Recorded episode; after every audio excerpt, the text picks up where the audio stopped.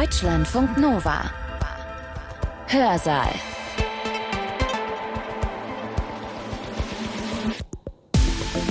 Seid gegrüßt, ich bin Sibylle Salewski.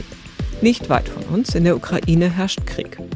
Hier in Deutschland aber leben wir in einer, man kann das sagen, historisch einmaligen Zeit. Denn es gab noch nie so lange Frieden wie heute, seit über 75 Jahren. Das ist ein Zustand, an den wir uns gewöhnt haben. Dabei ist er zerbrechlich. Selbst an Orten, an denen jahrzehntelang Frieden und Sicherheit herrschten, kann die zivile Ordnung relativ schnell zerstört werden.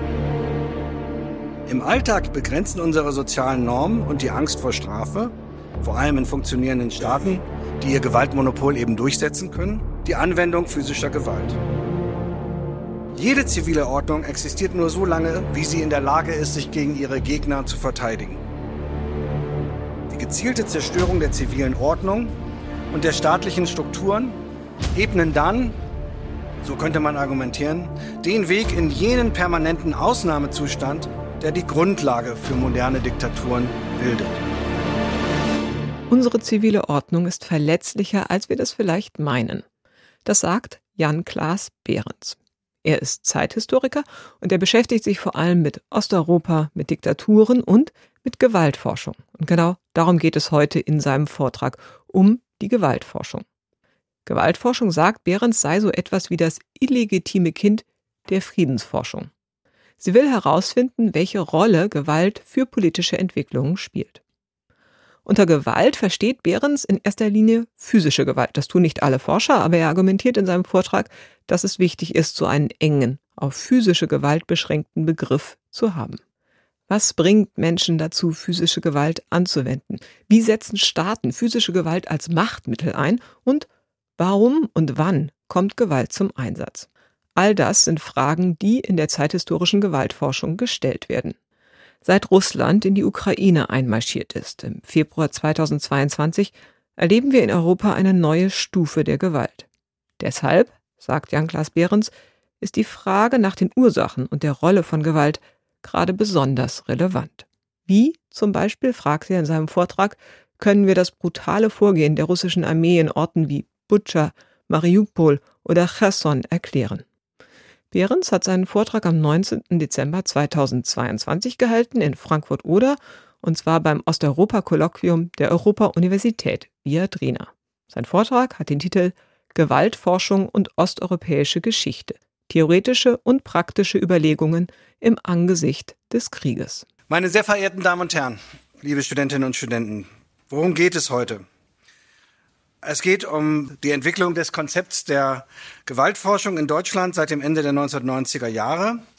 Dazu steige ich ein mit einigen theoretischen Grundlagen dieses Konzepts, bespreche dann die Auswirkungen auf die deutsche Historiographie und schließlich komme ich am Ende über meine eigene Arbeit sowie über die Perspektive auf Osteuropa dahin sozusagen zu fragen, was kann uns die Gewaltforschung, was können uns die Methoden und Prämissen der Gewaltforschung lehren, um auch die Gegenwart Osteuropas oder beziehungsweise die Geschichte der postsowjetischen Zeit besser zu verstehen. Dem liegt natürlich gewisserweise die Prämisse zugrunde, dass wir auch Fragen von Gewalt und auch von Zivilität nicht genug Aufmerksamkeit geschuldet haben in den vergangenen Jahren. Wo fangen wir also an? Wir beginnen mit der Friedensforschung und nicht mit der Gewaltforschung. Denn die deutsche Gewaltforschung, so könnte man sagen, war in vielerlei Hinsicht ein illegitimes Kind der an den 1970er Jahren populär gewordenen Friedensforschung.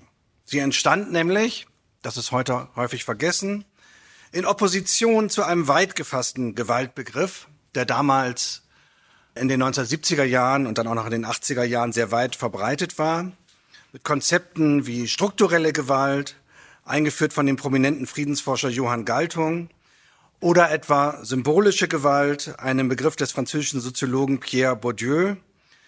Das sind vielleicht die prominentesten Figuren dieses Ansatzes, der eben mit diesem sehr weiten Gewaltbegriff operierte. Beide Konzepte implizieren im Grunde, dass Gewalt, ohne sie näher zu definieren, ein allgegenwärtiges Phänomen sei ohne jedoch präzise eben zu definieren, wie diese Gewalt sich ausdrückt. Sie implizieren in ihrer Arbeit damit, dass fast jede Form von Diskriminierung oder Ungerechtigkeit, die wir erleben, letztlich auch als Gewalt bezeichnet werden kann. Der Widerstand gegen diesen weit gefassten Begriff bildet den Kern, so würde ich sagen, der Tradition dessen, was dann in Deutschland seit den 1980er Jahren oder noch prominenter in den 90er Jahren als neue Gewaltforschung bezeichnet wurde. Der deutsche Soziologe Heinrich Popitz, so kann man sagen, ist gewisserweise der intellektuelle Pate dieser neuen deutschen Gewaltforschung. Er lebte von 1925 bis 2002, stammte aus einer bekannten bürgerlichen Familie von Politikern und Gelehrten und war auch dadurch geprägt, dass sein Vater im Widerstand gegen den Nationalsozialismus aktiv war und noch Anfang 1945 hingerichtet wurde. Nach dem Krieg schrieb Heinrich Puppet selbst seine Dissertation bei dem Philosophen Karl Jaspers, dem engen Freund und Mentor von Hannah Arendt. Später wurde er zunächst Professor in Basel in der Schweiz und wechselte dann nach Freiburg in Deutschland, wo er bis zu seiner Pensionierung lehrte. Heinrich Popitz arbeitete zeitlebens an einer allgemeinen soziologischen Theorie. Neben Denkern wie Helmut Schelsky oder Hans-Paul Barth gehörte er zu jenen Soziologen in Nachkriegsdeutschland, die ihre Überlegungen auf die Erkenntnisse der Anthropologie stützten und damit eine Alternative, eine nicht immer so viel beachtete Alternative zeitgenössisch, muss man sagen, zu den damals doch dominierenden Paradigmen der neomarxistischen Frankfurter Schule von Theodor Adorno Max Horkheimer oder später Jürgen Habermas schufen. Und Popits Interesse an der Gewalt, und wie wir gleich sehen werden, insbesondere an physischer Gewalt, geht letztlich, so würde ich argumentieren, auf seine Überlegungen zur Macht und zum Charakter, zur Natur der Macht zurück. Wie andere Theoretiker betrachtete auch Popitz Macht als allgegenwärtig, als Teil jeder menschlichen Interaktion. In seiner Studie Phänomene der Macht von 1986 ging er ihren anthropologischen Wurzeln nach und unterschied vier elementare Formen der Macht. Aktionsmacht, damit meinte er die Macht, auch andere zu verletzen. Instrumentelle Macht, also die Macht unter Gewaltandrohung oder auch durch Versprechen Strukturen zu ändern. Autoritative Macht, die Macht der Anerkennung, die das Verhalten der anderen regelt und Folgebereitschaft erzeugt und schlussendlich die aus dem Wissen abgeleitete Macht über andere. Für unsere heutigen Zwecke werden wir uns auf Puppets Ideen zu Gewalt und Macht konzentrieren und damit vornehmlich auf das Phänomen, das er Aktionsmacht nannte. In Phänomene der Macht legt Puppets eine enge Definition von Gewalt die er letztendlich als Akt körperlicher Verletzung anderer definiert, vor. Und er kritisiert damit ausdrücklich die breiten Definitionen oder, wie er sagen würde, die unscharfe Begrifflichkeit von Johann Galtung oder Pierre Bourdieu, die zu seiner Zeit ähm, stilprägend waren in der Soziologie. Seine 1986 erstmals gedruckte Studie Phänomene der Macht kann dann eben rückblickend als Ausgangspunkt der deutschen Gewaltforschung gesehen werden. Es dauerte jedoch noch einige Zeit, wie wir sehen werden, bis diese Forschung tatsächlich in Gang kam, wenn man so will. Während strukturelle Gewalt, Galtung, wie wir gehört haben, auch Diskriminierung oder Chancenlosigkeit bestimmter sozialer Gruppen bedeuten kann, die dann, so Galtung, in einem zweiten Schritt erst zu physischer Gewalt führen kann, nämlich weil die Diskriminierten sich wehren gegen ihre äh, Unterprivilegiertsein gegen ihre Chancenlosigkeit, vertrat Pumpitz, wie ich bereits angedeutet habe, eine engere und strenge Definition physischer Gewalt. Außerdem ging es Puppets weniger um den vermeintlichen Zusammenhang, wie er wohl gesagt hätte, zwischen sozialen Problemen und gewalttätigen Verhalten. Das stand stets bei Bourdieu und Galtung äh, im Vordergrund sozusagen, dass eben soziale Probleme eigentlich der Schlüssel zu einem Verständnis dann auch von Ausschreitungen oder physischer Gewalt seien. Vielmehr interessierte ihn, wie ich bereits erläutert hatte, eben der Zusammenhang zwischen Gewalt und Macht. Puppitz erklärte 1986, ich zitiere ihn aus Phänomene der Macht, Menschen können über andere Gewalt ausüben, weil sie andere verletzen können. Das ist der Kern der Macht. Kein Mensch kann sich dieser Prämisse entziehen oder wie Popitz sagte, ich zitiere wieder, die Verletzbarkeit des Menschen durch den Menschen ist nicht aufhebbar. Zitat Ende. Gewalt muss daher, so argumentiert er, in politischen und sozialen Beziehungen immer mitgedacht werden. Das ist die Prämisse. Auch dann, wenn sie gar nicht angewendet wird. Denn als Ressource, als soziale Ressource, als Machtressource bleibt sie für alle Akteure jederzeit potenziell verfügbar. Im Gegensatz zu Galtung und Bourdieu entwickelte er sein Konzept der physischen Gewalt, die er als Grundlage für die Unterwerfung durch andere definiert. Und ich zitiere Popitz noch einmal, hier in direkter Abgrenzung zu Bourdieu und äh, Galtung. Wir wollen den Begriff der Gewalt nicht dehnen und zerren, wie es heute üblich geworden ist. Gewalt meint eine Machtaktion, die zur absichtlichen körperlichen Verletzung anderer führt. Gleichgültig, ob sie für den Agierenden ihren Sinn im Vollzug selbst hat, als bloße Aktionsmacht, oder in Drohungen umgesetzt zu einer dauerhaften Unterwerfung, als bindende Aktionsmacht führen soll. Zitat Ende. Nach Puppets entsteht politische Autorität aus der Furcht letztlich vor körperlichen Schaden und zugleich, um die Gewaltandämmung anderer einzudämmen.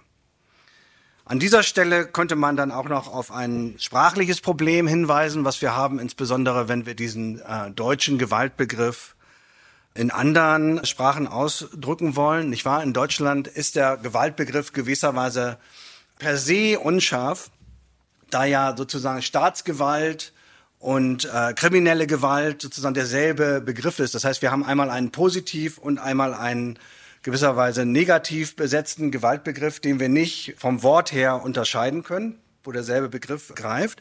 Da die deutsche Sprache nicht die lateinische Unterscheidung kennt zwischen Violentia und Potestas, ja, die wir beispielsweise im Englischen und Französischen weiterhin haben, wo wir beispielsweise sozusagen von vornherein wissen, wenn jemand über Police Violence spricht, dass etwas ganz anderes gemeint ist als Police Force. Das heißt, die illegitime Gewalt ähm, ist in anderen Sprachen schon im Begriff sichtbar. Im Deutschen müssen wir vielmehr durch den Kontext und äh, durch Präzisierung immer wieder ähm, genau ausdrücken, was für eine Form von Gewalt wir meinen und ob sie eigentlich illegitim ist oder ob wir sozusagen mit legitimer staatlicher Gewalt ähm, zu tun haben. Nach Popitz und damit in der Tradition von Max Weber, in der er sich durchaus sah, können nur funktionierende Institutionen und Staaten uns überhaupt einen gewissen Schutz vor physischer Gewalt bieten. Popitz betont, dass der Staat nur durch die permanente Androhung von Strafe und letztlich auch durch Gewaltanwendung eine friedliche Ordnung für die Gesellschaft schaffen kann. Er kann sich eine friedliche Ordnung ohne glaubwürdige Gewaltandrohung nicht vorstellen. Die soziologische und historische Gewaltforschung dieser Tradition geht eben von der Prämisse Webers aus, dass das Gewaltmonopol des Staates letztlich die Voraussetzung für Frieden, Stabilität und damit auch für die Abwesenheit physischer Gewalt ist. Letztlich geht es um das Paradox, dass das Gewaltproblem in menschlichen Beziehungen nur durch die permanente Androhung von Gewalt selbst eingedämmt werden kann. Doch auch funktionierende Staaten können ihren Bürgern nie einen vollständigen Schutz bieten. Sie können in unserem Alltag nur ein gewisses Vertrauen darein ermöglichen, dass es unwahrscheinlich ist, Opfer physischer Gewalt zu werden. Aus historischer und vergleichender Sicht ist dieser Zustand, den wir heute zumeist als selbstverständlich ansehen, jedoch eine große Gerungenschaft an sich. Dennoch müssen moderne Gesellschaften, so würde Popitz argumentieren, diesen zivilen Konsens immer wieder neu herstellen und letztlich eben auch durch den Zwang des Gesetzes und der Institutionen absichern.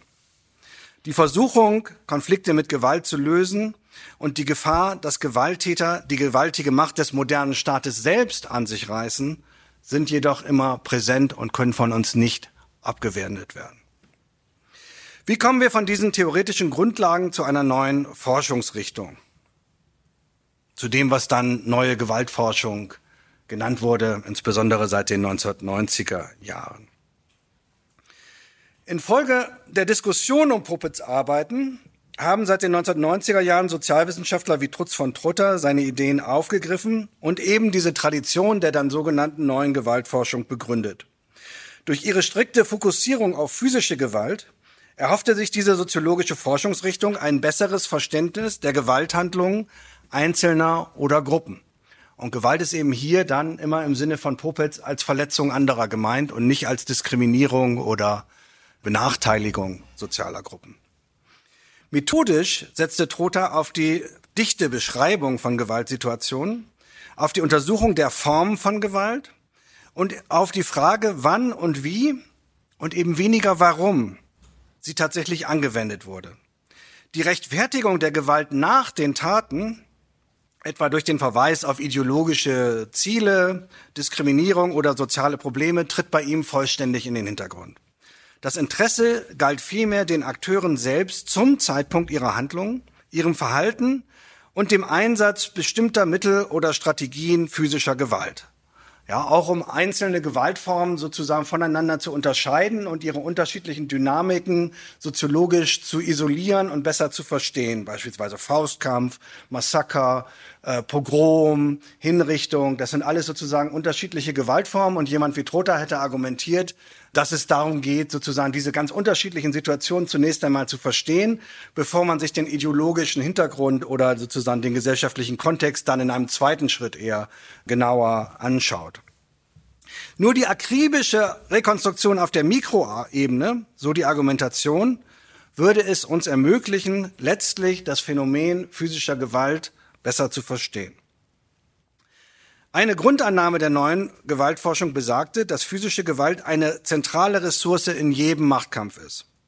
Im Prinzip kann jeder oder jede Gewalt anwenden, um Ziele zu erreichen, um Macht über andere auszubauen oder zu festigen.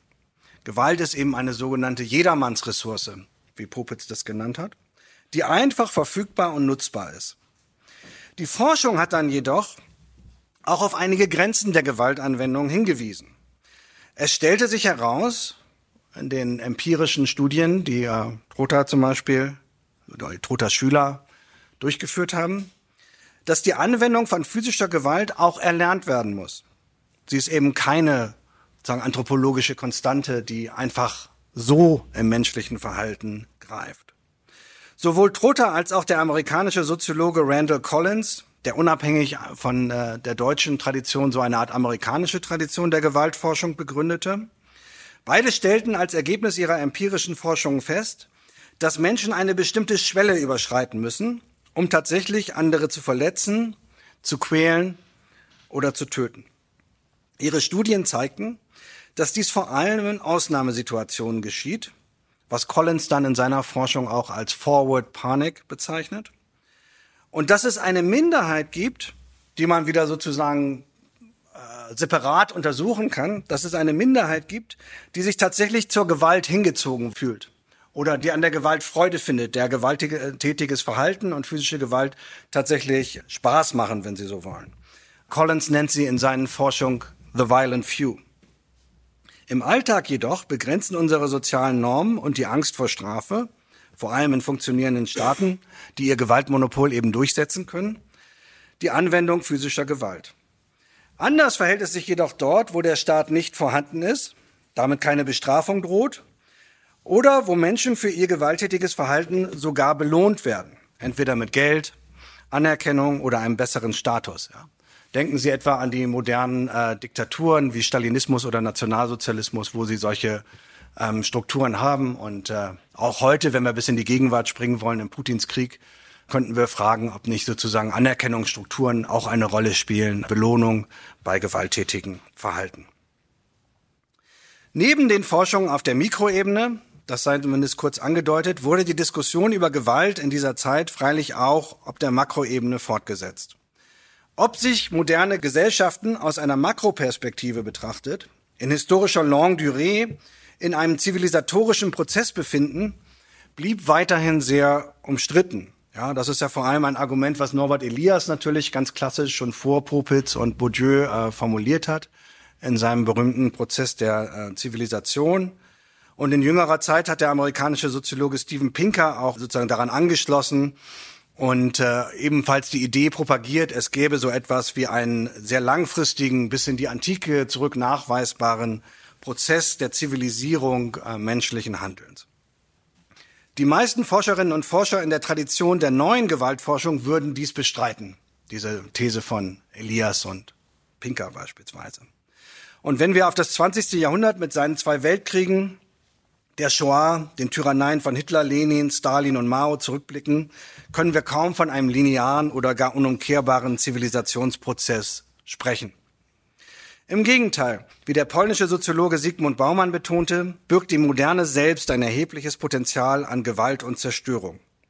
Selbst an Orten, an denen jahrzehntelang Frieden und Sicherheit herrschten, kann die zivile Ordnung relativ schnell zerstört werden.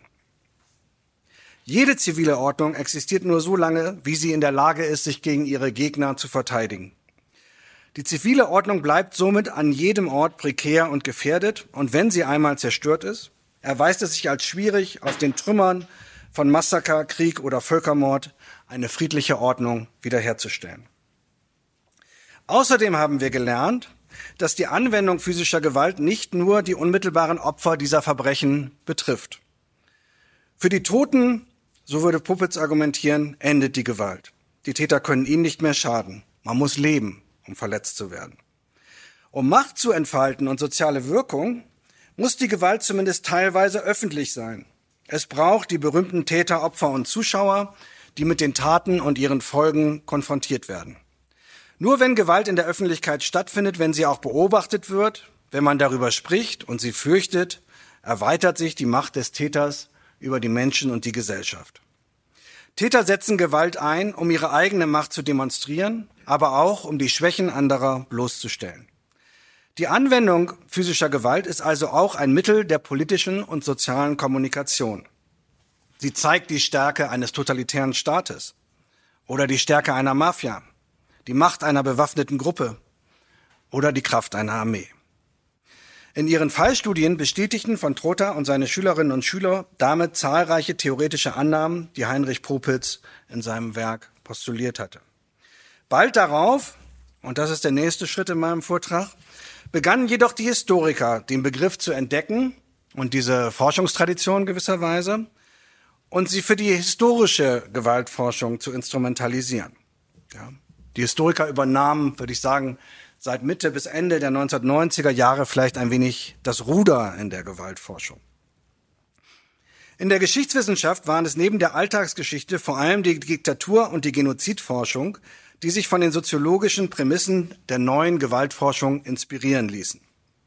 Die historische Forschung zu Diktaturen hatte zunächst oft deren Bürokratien untersucht, sich an einzelnen Tyrannen wie Hitler oder Stalin abgearbeitet oder zu der Ideologie ihrer Bewegung geforscht. Doch seit den 1990er Jahren standen zunehmend auch die Täter selbst, die Gewalttäter der modernen Diktaturen im Mittelpunkt der Forschung. Man sprach dann ja auch alsbald von der sogenannten Täterforschung, die eben auch eine Gewaltforschung ist. Lassen Sie mich einige Beispiele aus der deutschen Historiografie anführen, um das besser zu verstehen. Der Fokus auf physische Gewalt bietet natürlich auch eine Möglichkeit, politische Konflikte in demokratischen Gesellschaften besser zu verstehen. Doch das lassen wir heute außen vor und konzentrieren uns darauf, Krieg und Diktatur sowie Völkermord zu analysieren. Hier ist es besonders die Konzentration auf bestimmte Ereignisse, Gruppen sowie einzelne Akteure, die uns, so eine Prämisse dieser Forschung, näher an die tatsächlichen historischen Erfahrungen heranbringt. Wir erfahren, wie sich Menschen in Konflikten verhalten, welche Auswirkungen physische Gewalt hat, welche Form sie annimmt, wer sie wie und wo einsetzt. Während die Soziologen faszinierende Mikrostudien vorgelegt haben, die Trotha-Schule beispielsweise, bestand die Herausforderung für die Historiker darin, die Gewalt in ihre oft bereits vorhandene größere Erzählung einzuordnen und sie in einem breiteren Kontext zu interpretieren. Trotz ähnlicher Methoden und Konzepte gab es somit deutliche disziplinäre Unterschiede bei der Operationalisierung der Gewaltforschung. Die Betrachtung der Gewalt kann zum Beispiel helfen, die Unterschiede und Parallelen zwischen der Machtergreifung Mussolinis und Hitlers besser zu verstehen. Sven Reichert, heute Professor in Konstanz, hat dies vorbildlich in seiner Studie über die italienischen Squadristi und die deutsche SA unternommen. Reichert gehörte zu den ersten Historikern, die sich in den 1990er Jahren von der neuen Gewaltforschung inspirieren ließen. Er konnte zeigen, dass der Kult physischer Gewalt, aber auch ihre Anwendung selbst, ein integraler Bestandteil des Faschismus als sozialer Bewegung war. In Deutschland und in Italien. Reichert erkannte, dass Gewalt in faschistischen Bewegungen zum Zitat lebensstilprägenden Selbstzweck wurde. Da er vor allem die Phase vor der Machtergreifung, die Zeit des politischen Kampfes gegen den Staat und konkurrierende andere Parteien untersuchte, konnte er zeigen, dass diese politische Gewalt eine, Zitat, wichtige Manifestation des jeweils bereits antizipierten Regimes war. Zitat Ende. Gleichzeitig sendeten die Akte der Straßengewalt, aber auch die Störung von Kundgebungen und Versammlungen des politischen Gegners eine Botschaft an die Öffentlichkeit und an Linke und Rechte. Ich zitiere noch einmal Sven Reichert. Physische Gewalt bedeutete eine direkte Bedrohung für die sozialistische Arbeiterbewegung und ein kommunikatives Signal der Stärke an das rechte Bürgertum. Zitat Ende. Reicherts umfassende vergleichende Studie bestätigte damit in der Analyse verschiedener Gesellschaften einige Prämissen der Gewaltforschung. Den Zusammenhang von Gewalt und Macht, die Möglichkeit der Kommunikation durch Gewalt und schließlich die gemeinschaftsstiftende Kraft kollektiver Gewaltakte. In eben diesen von ihm gewisserweise auch in Dichterbeschreibung untersuchten gewalttätigen Männergruppen des Faschismus. So gelang es der Studie durch eine enge Definition von Gewalt, neue Perspektiven auf die Entstehung moderner Diktaturen zu eröffnen. Zugleich zeigte Reichert, wie schwierig es dann war, historisch, die Gewalt innerhalb einer sozialen Bewegung wieder einzudämmen. Sowohl bei den Faschisten als auch bei den Nationalsozialisten kam es immer wieder zu Konflikten zwischen der Partei, die, zumindest offiziell, den legalen Weg zur Machtübernahme einschlagen wollte, während ihre Sturmtruppen den revolutionären Machtkampf durch Gewaltaktionen bevorzugten, nachdem sie sich einmal sozusagen an diesen Verhaltensmodus, so würde Reichert argumentieren, gewöhnt hatten und auch Gefallen daran gefunden hatte, an dieser Machtausübung durch Straßengewalt. In beiden, Tagen, äh, in beiden Staaten Entschuldigung, profitierten die Milizen von einer Schwächung des Staates in der unmittelbaren Nachkriegskrise. Das heißt, der Staat weder in Italien noch in Deutschland konnte sein Gewaltmonopol unmittelbar durchsetzen. Diese Schwächung führte in Deutschland und Italien letztlich in die Krise der Demokratie. Der ständige Rückgriff auf physische Gewalt führte zu einer Radikalisierung der politischen Kultur und ebnete somit mit den Weg in die Diktatur. Ein ähnliches Ziel verfügte der Berliner Historiker Michael Wild mit seiner Studie über Gewalt gegen Juden im ländlichen Deutschland. Er interessierte sich für die Entstehung der Volksgemeinschaft als nationalsozialistisches Ideal durch die Normalisierung antisemitischer Gewalt bereits vor 1933. Dabei nahm er die deutsche Provinz genauer unter die Lupe, in der es während der Weimarer Republik wiederholt zu Pogromen und Ausschreitungen gegen jüdische Bürgerinnen und Bürger kam. Zentral für die antisemitische Gewalt war die Vorstellung von der Gesellschaft als einer imaginierten organischen nationalen Gemeinschaft, in der jede und jeder seinen Platz finden sollte, mit Ausnahme derer, die nun, nach dem Ende des Weltkriegs, als Fremde definiert würden.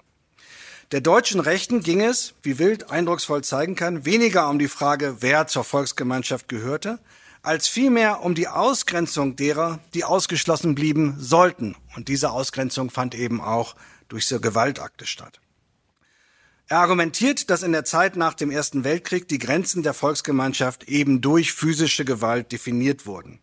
Auf den verbalen Antisemitismus der Vergangenheit des Kaiserreiches folgten nun die konkreten Gewalttaten gegen jüdische Bürgerinnen und Bürger. Beeindruckend ist in etwa Wilds Schilderung des Herbst der Inflation 1923, ziemlich genau vor 100 Jahren, als die Republik von Putschversuchen von rechts und links erschüttert wurde. Neben Berlin war zu dieser Zeit vor allem Oberschlesien betroffen, wo auch die Grenzkonflikte mit Polen schwelten und sowieso sozusagen eine gewisse äh, Gewaltbereitschaft da war seit dem Ende des Krieges oder man könnte auch sagen, der Krieg nie so richtig aufgehört hatte. Und äh, militante antisemitische Gruppen diese Schwäche des Staates nutzten, um ihre Pogrome durchzuführen. So wurden beispielsweise am Abend des 5. Oktober 1923 in der Innenstadt von Beuthen Juden mit Knüppeln geschlagen bis viele ins Krankenhaus eingeliefert werden mussten. Der Mob skandierte antisemitische Parolen, während die Polizei, notabene, nicht eingriff. Ähnliche Ausschreitungen gab es auch am 13. Oktober 1923 in Ostpreußen, bei denen jüdische Geschäfte in verschiedenen Orten geplündert wurden. In beiden Fällen sah die örtliche Polizei tatenlos zu. Das Gewaltmonopol der Republik wurde nicht durchgesetzt und die jüdischen Bürgerinnen und Bürger nicht geschützt. Dies schuf eine Situation, so argumentiert Wild, in der sich Gewalttäter zum Handeln ermächtigt fühlten, da sie keine Strafe zu befürchten hatten, sondern sich vielmehr vorstellen konnten, im Namen der Mehrheit zu handeln. Die jüdische Bevölkerung wurde kollektiv für die wirtschaftliche Misere verantwortlich gemacht und nicht nur symbolisch, sondern durch konkrete Gewalttaten aus der Volksgemeinschaft ausgeschlossen. Dies geschah eben nicht in der Diktatur, sondern in einer Phase schwacher Staatlichkeit, die sich auf die Niederlage im Weltkrieg, die politischen Kämpfe der Nachkriegszeit und die Wirtschaftskrise folgte. Die physische Gewalt schuf, wie Wild dann zeigen kann, eine neue Ordnung der Ungleichheit, in der eben nicht mehr jeder Mann oder jede Frau gleich geschützt war. Einzelne Gewalttäter nutzten diese Situation, um ihre Macht zu demonstrieren, die jüdische Bevölkerung zu isolieren und anzugreifen. So wurden mit Gewalt die Grenzen der politischen Gemeinschaft in der deutschen Provinz neu gezogen. Auch wenn es sich in der Weimarer Zeit zunächst nur örtlich und zeitlich um begrenzte Ordnungsverluste handelte, zeigen diese Beispiele doch, wozu antisemitische Gewalttäter, die sich in den Nachkriegswirren radikalisierten, fähig waren. Über mehrere Stunden oder auch Tage hinweg entfalteten sich in deutschen Provinzstädten Gewalträume, die die Folgen dieses Staatsversagens zeigten. Die Republik konnte oder wollte ihr Gewaltmonopol gegen radikale Gruppen in diesen Jahren nicht durchsetzen. Damit war wieder, ähnlich wie Reichert auch argumentiert, damit war wieder, wie Wild jetzt zeigt, der Weg zur Diktatur geebnet, gewisserweise als Folge auch dieser Gewalttätigkeit. Insgesamt hat die zeitgeschichtliche Gewaltforschung seit den 2000er Jahren die instrumentelle Rolle von Gewalt bei der Etablierung von Diktaturen aufgezeigt. Ja, man könnte jetzt hier, wenn man in die osteuropäische Geschichte geht, natürlich auch viele Beispiele aus dem Bürgerkrieg im zerfallenen russischen Reich. Roter Terror ist das Stichwort, aber auch natürlich die Situation in der, in der Ukraine 1918 bis 22 anführen um diese Gewaltdynamiken besser zu verstehen. Das ist natürlich kein exklusiv deutsches oder italienisches äh, Phänomen. Ein Blick auf die Akteure und ihre Taten verdeutlicht eben die gesellschaftliche Dynamik, die durch Gewaltakte ausgelöst wird. Die gezielte Zerstörung der zivilen Ordnung und der staatlichen Strukturen ebnen dann, so könnte man argumentieren, den Weg in jenen permanenten Ausnahmezustand, der die Grundlage für moderne Diktaturen bildet. Die Angst vor Gewalt ermöglichte die Unterwerfung breiter Geschichten des politischen Spektrums unter radikale Gruppen und damit letztlich auch die Auslöschung von Pluralität und Ambivalenz in den Gesellschaften in Italien, Deutschland oder Russland zu Beginn des 20. Jahrhunderts. Ein anderer Teil der historischen Gewaltforschung hat sich mit Diktaturen an der Macht und im Krieg beschäftigt. Dazu gehören Studien zur Gewalt bei Repression, Krieg, Besatzung oder Völkermord. Auch in diesem Bereich konkurrieren durchaus verschiedene Ansätze. Dazu gehören die akteurszentrierte Täterforschung, der geografische Ansatz sowie die vergleichende Genozidforschung, um nur einige zu nennen. Aufgrund des schwierigen Zugangs zu den Archiven, die sich durch den russischen Angriff auf die Ukraine zurzeit noch verschärft hat, ist die Erforschung der Täter in der stalinistischen Ära, das sei noch angemerkt aus Sicht der osteuropäischen Geschichte, nach wie vor ein sehr schwieriges Feld. Sie sind viel weniger erforscht als faschistische oder nationalsozialistische Täter. Viele Analysen beschränken sich hier noch auf Stalin und seine direkte Entourage. Die nächsten Jahre werden zeigen, ob lokale Fallstudien zum großen Terror durch die Öffnung der Geheimdienstarchive in der Ukraine, in Litauen oder auch in einzelnen zentralasiatischen Republiken möglich sein werden. Doch bislang ist unser Wissen über Stalins ganz normale Männer, um Christoph Brownings Begriff über die Nazis aufzugreifen, auf wenige Personen beschränkt. Hier gibt es in Zukunft sicherlich noch viel zu tun. Dank der zahlreichen beeindruckenden Memoiren aus dem Gulag kennen wir eher die Perspektive der Opfer. Die meisten stalinistischen Täter hingegen sind inzwischen verstorben und werden wohl kaum aufschlussreiche Ego-Dokumente hinterlassen haben. Erst die Einsicht in die Akten des NKWD wird hier eventuell in ferner Zukunft einen neuen Erkenntnissprung bringen. Doch dazu müsste die Nachfolgeorganisation FSB in Russland zunächst einmal die Macht verlieren und diese Archive geöffnet werden. Und wir können darüber spekulieren, wie ähm, wahrscheinlich ein solches Szenario ist. Bei näherer Betrachtung fächert sich die geografische Betrachtung von Massengewalt in deutlich unterschiedliche Mikro- und Makroperspektiven auf. Eine Konzentration auf einzelne Städte oder Regionen ist hier sicherlich eine vielversprechende Forschungsperspektive. Auf diese Weise ließen sich den Prämissen von Popitz und Trotha folgend einzelne Gewaltsituationen in ihrem historischen Kontext rekonstruieren und dann auch besser verstehen. Dies kann über einen längeren Zeitraum geschehen, wie etwa in Omar Bartows Studie über die ukrainische Kleinstadt Butschatsch, oder sich auch auf nur wenige Wochen und Tage beschränken, wie etwa in Kai Struves Untersuchung der antijüdischen Gewalt in Lemberg im Sommer 1941. In beiden Fällen steht die Rekonstruktion eines lokalen Gewaltraums pars pro toto für größere völkermörderische Kampagnen, die wir eben dadurch besser verstehen, dass wir ihre Durchführung vor Ort in den Blickpunkt stellen. Jörg Barbarowski hingegen plädierte gleich für die Erforschung von sogenannten Gewalträumen, das heißt von Orten, an denen Staat und Recht vollständig abwesend sind. Gewalträume, so Barbarowski, schaffen ihre eigene zeitlich begrenzte Ordnung, in der es eben keine moderne Staatlichkeit gibt und physische Gewalt somit zur zentralen Machtressource wird. In diesen Gewalträumen sind dann alle Anwesenden gezwungen, sich nach neuen Regeln zu verhalten, wenn sie ihr Überleben sichern wollen. Sie müssen entweder selbst zum Gewalttäter werden, Gewalt androhen oder anwenden, oder sich zumindest unter den Schutz eines Gewalttäters oder lokalen Warlords begeben, um damit ihre Überlebenschancen im Gewaltraum zu verbessern. In diesen Gewalträumen, das kann Barbarowski und andere, glaube ich, überzeugend zeigen, in diesen Gewalträumen schrumpft der menschliche Erwartungshorizont und der Verlust des Vertrauens in andere bedeutet, dass es kaum noch so etwas wie Zukunftsperspektiven gibt. Im Mittelpunkt des Daseins steht vielmehr der nackte Kampf ums Überleben. Es sind instabile Ordnungen, in denen Menschen Tag für Tag im Überlebenskampf sind und in ihnen dominieren letztendlich die Skrupellosen über die anderen. Gewalträume brechen in der Regel erst dann zusammen, wenn der militärische Konflikt, der Bürgerkrieg oder der Feldzug zu Ende ist, wenn eine Partei die Macht ergreift und beginnt, zum Schutz der Bevölkerung wieder eine oder wie auch immer geartete Form von Staatlichkeit wiederherzustellen. Trotz ihrer Instabilität können solche Gewaltsysteme in Kriegen oder Bürgerkriegen lokal durchaus jahrelang bestehen. Ja, das zeigen Beispiele wie zum Beispiel die Ukraine äh, 1918 bis 22 oder wir könnten auch an den Donbass denken unter äh, russischer Besatzung seit 2014 oder die jetzt besetzten Gebiete. Oder denken Sie etwa an Afghanistan seit 1979, wo es eigentlich nie wieder gelungen ist, eine funktionierende Staatlichkeit, die die Bürgerinnen und Bürger zu schützen vermag, wiederherzustellen.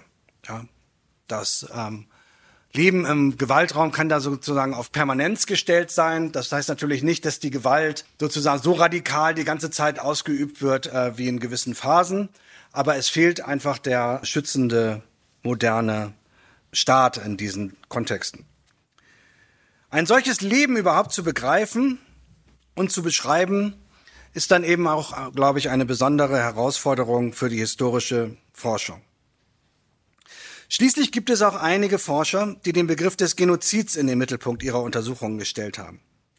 Dies ist vor allen Dingen, so würde ich sagen, für vergleichende Studien nützlich da hier dann verschiedene Fälle von Massengewalt mit einem und demselben analytischen Konzept analysiert und nebeneinander gestellt werden können, wenn Sie so wollen. Der amerikanische Historiker Eric D. Weitz verknüpfte das Konzept des Völkermords beispielsweise mit Utopien von Nation und, und Rasse und wich damit sozusagen gewisserweise ein wenig von den Prämissen der deutschen Gewaltforschung ab, die ja sozusagen die Ideologie eher in den Hintergrund stellte. Weitz versuchte das gewisserweise zu koppeln.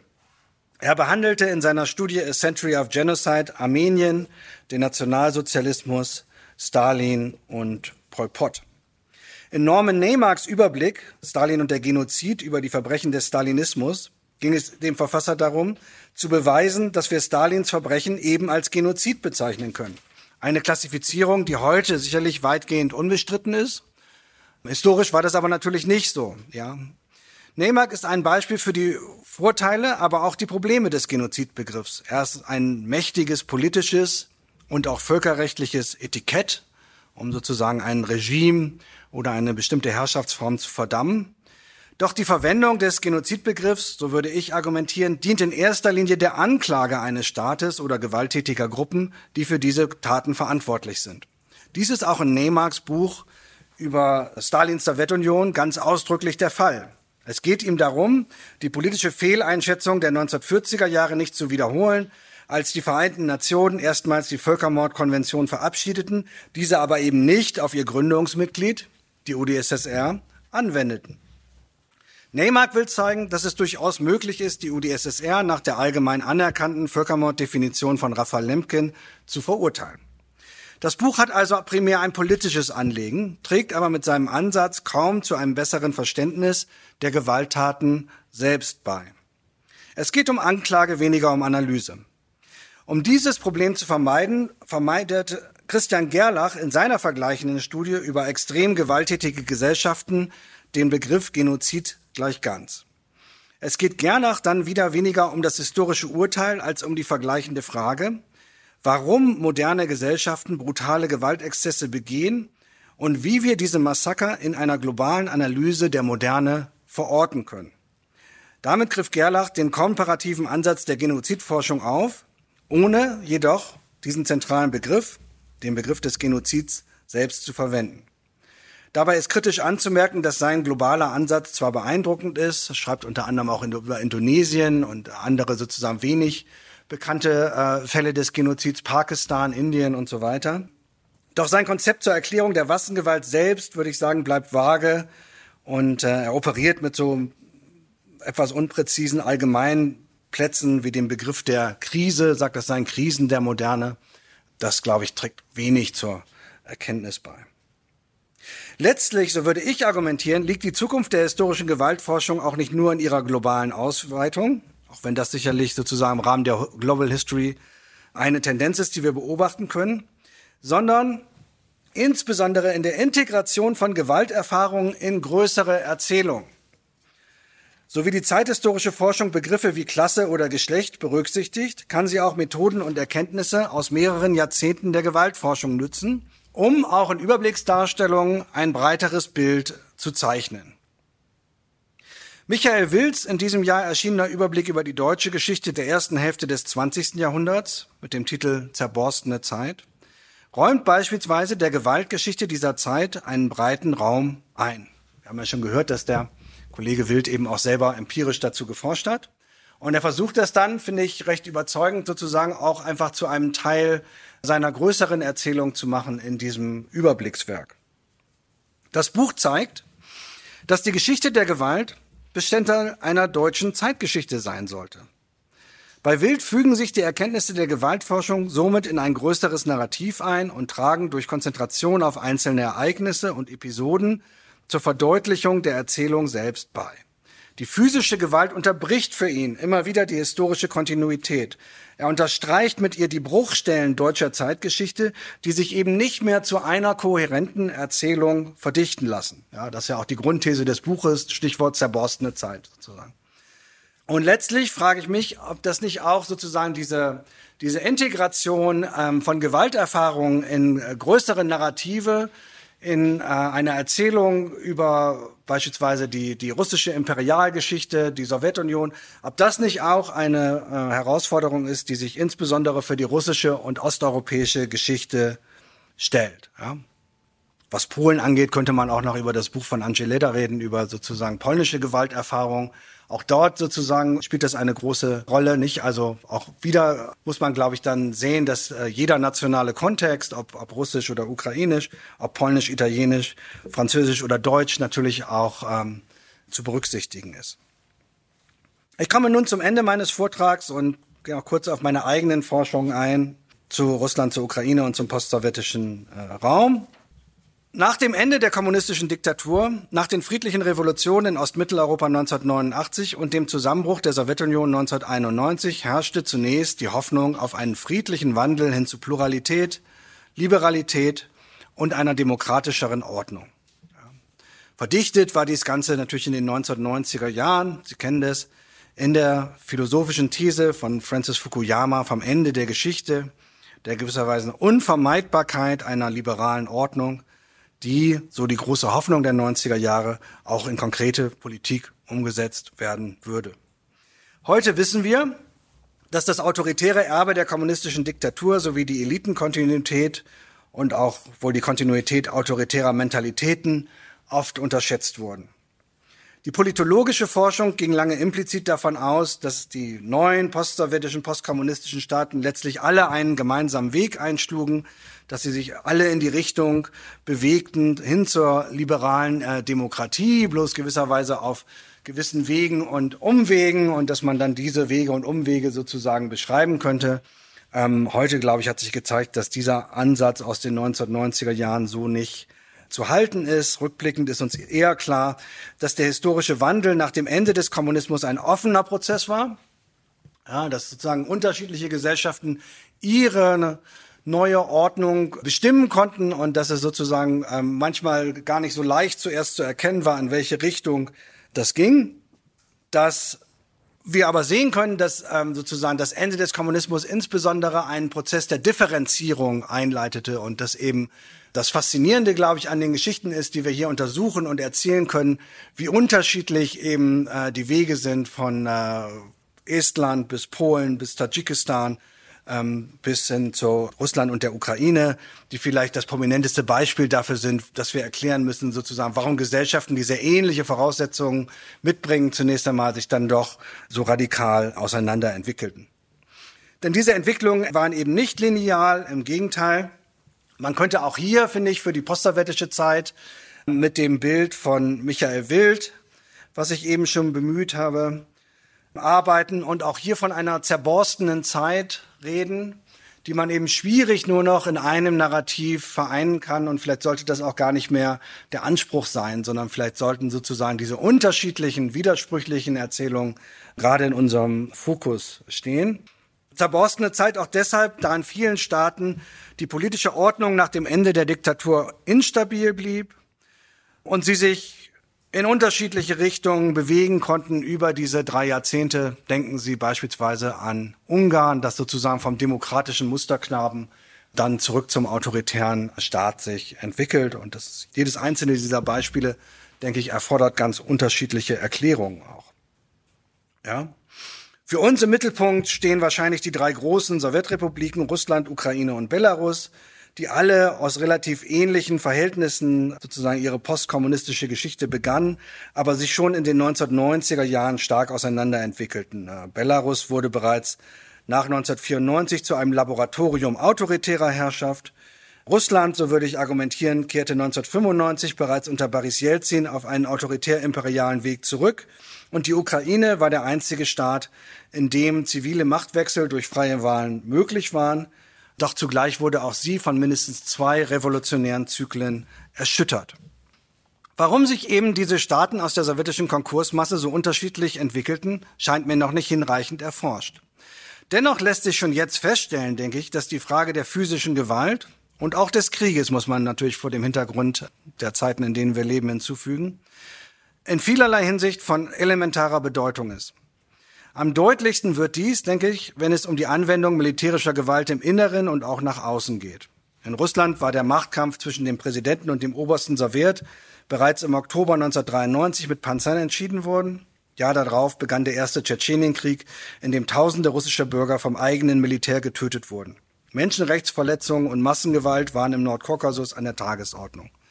Das harte Vorgehen dann gegen unabhängige Journalisten und die Zivilgesellschaft in Russland auch die Rückkehr autoritärer Strukturen standen, so würde ich sagen, in direktem Zusammenhang mit der Vertuschung von Gewalttaten durch den russischen Staat in Tschetschenien. Das heißt, diese sozusagen Dynamik, die Gewalt entfaltet, ja, die Reichert sozusagen für die Machtergreifungsszenarien in Italien und Deutschland beschreibt. Diese Dynamik könnten wir auch noch besser, glaube ich, für die postsowjetischen Staaten analysieren, um dann sozusagen auch diese Dynamiken von Entwicklung von Gesellschaft besser zu verstehen. Denn die Gewalt spielte eine Rolle bei der Transformation. Dazu gehörte auch der Umgang mit den Gewaltapparaten der Diktatur. Ja, ähm, selbstverständlich stützte sich seit Lenin kommunistische Herrschaft auf drei Säulen, die kommunistische Partei, die Geheimpolizei und das Militär. Ein Militär, das eben auch gegen die eigene Bevölkerung eingesetzt werden konnte. Und während eben diese kommunistischen Staatsparteien aufgelöst wurde, gingen in einigen Nachfolgestaaten der Sowjetunion die Geheimpolizeien und die Streitkräfte politisch eher gestärkt aus dem Zusammenbruch der Sowjetunion, der sowjetischen Macht äh, hervor. Und ich glaube, das ist auch etwas, was lange nicht im Zentrum der Forschung stand. Eben im Gegensatz zu Ostmitteleuropa wurden die sowjetischen Silowiki nicht an den Rand gedrängt, ihre Institutionen wurden nicht reformiert. Ganz im Gegenteil, diese Kerne totalitärer Staatlichkeit überdauerten das Ende der Diktatur. Und welche Folgen das haben kann, denke ich, sehen wir in Russland jetzt seit Februar 2022, wo wir ja darüber nachdenken müssen, ob man nicht wieder den, also man sollte sicherlich von einer Diktatur sprechen, wenn man das beschreibt, was man da als politisches System jetzt vorfindet, sogar von einer persönlichen Diktatur Wladimir Putins wahrscheinlich, aber man auch darüber wieder nachdenken muss, inwieweit der Begriff totaler Herrschaft zumindest in Kernbereichen nicht wieder adäquat ist. Vertreter der Geheimdienste stiegen eben oft in wichtige Positionen der Exekutive auf. Man fand sie in den Parlamenten, wo sie für eine militaristische oder auch autoritäre Politik agitierten. Sie gingen häufig mit Gewalt gegen politische Gegner vor oder drohten zumindest damit. Die militärischen, die Militärs, Entschuldigung, und die Geheimdienstler blieben eben die führenden Vertreter der unzivilen Ordnung des alten Regimes, wenn man sie nicht an den politischen Rand drängte. Eine weitere Frage war, inwieweit sich die Nachfolgestaaten der Sowjetunion von ihrem stalinistischen Erbe konkret distanzierten und eine kritische Aufarbeitung der Vergangenheit zuließen. Ursprünglich war die historische Aufarbeitung der Massengewalt unter Lenin und Stalin ein Leitmotiv der Perestroika gewesen. Doch die Phase der kritischen Auseinandersetzung dauerte mitunter nur wenige Jahre oder wurde in sehr engen Grenzen gehalten. Und so blieben eben in der postsowjetischen Welt, ich erwähnte es bereits, die Geheimdienstarchive wiederum im Gegensatz zu den Staaten Mitteleuropas, weitgehend verschlossen.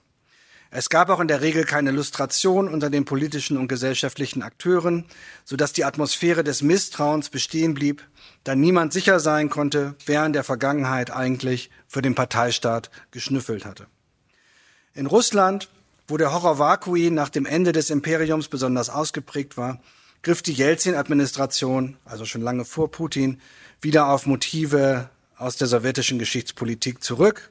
Ich denke besonders an das Jahr 1995, wo der Sieg über das nationalsozialistische Deutschland eben wieder mit einer großen Militärparade auf dem Roten Platz in Moskau gefeiert wurde und damit sozusagen auch symbolisch an die sowjetische Praxis angeknüpft wurde. Unter der Herrschaft von Wladimir Putin wurde der Kult um den großen Vaterländischen Krieg, wie er in Russland weiterhin hieß, seit 2005, so würde ich behaupten, zunehmend zur Kriegsvorbereitung instrumentalisiert. Und auch das müsste man sich nochmal konkret anschauen, sozusagen diese Radikalisierung des Kriegskultes, die wir ähm, erlebt haben mit der Einführung des Georgsbandes und so weiter. Rhetorisch verlagerte das Putin-Regime den Kampf gegen die Faschisten damit sozusagen sukzessive aus der Geschichte in unsere Gegenwart. Gleichzeitig verwandelte es den Kampf von Stalins UdSSR gegen das nationalsozialistische Deutschland in einen immerwährenden Existenzkampf Russlands gegen seine zahlreichen vermeintlichen Gegner und forderte die bedingungslose Loyalität der Bevölkerung gegen diese Feinde. An dieser Stelle stehen wir jetzt, denke ich. Kommen wir langsam zum Schluss. In meiner eigenen Forschung habe ich mich mit den Auswirkungen des Afghanistan-Krieges auf die sowjetische und später die russische Gesellschaft beschäftigt.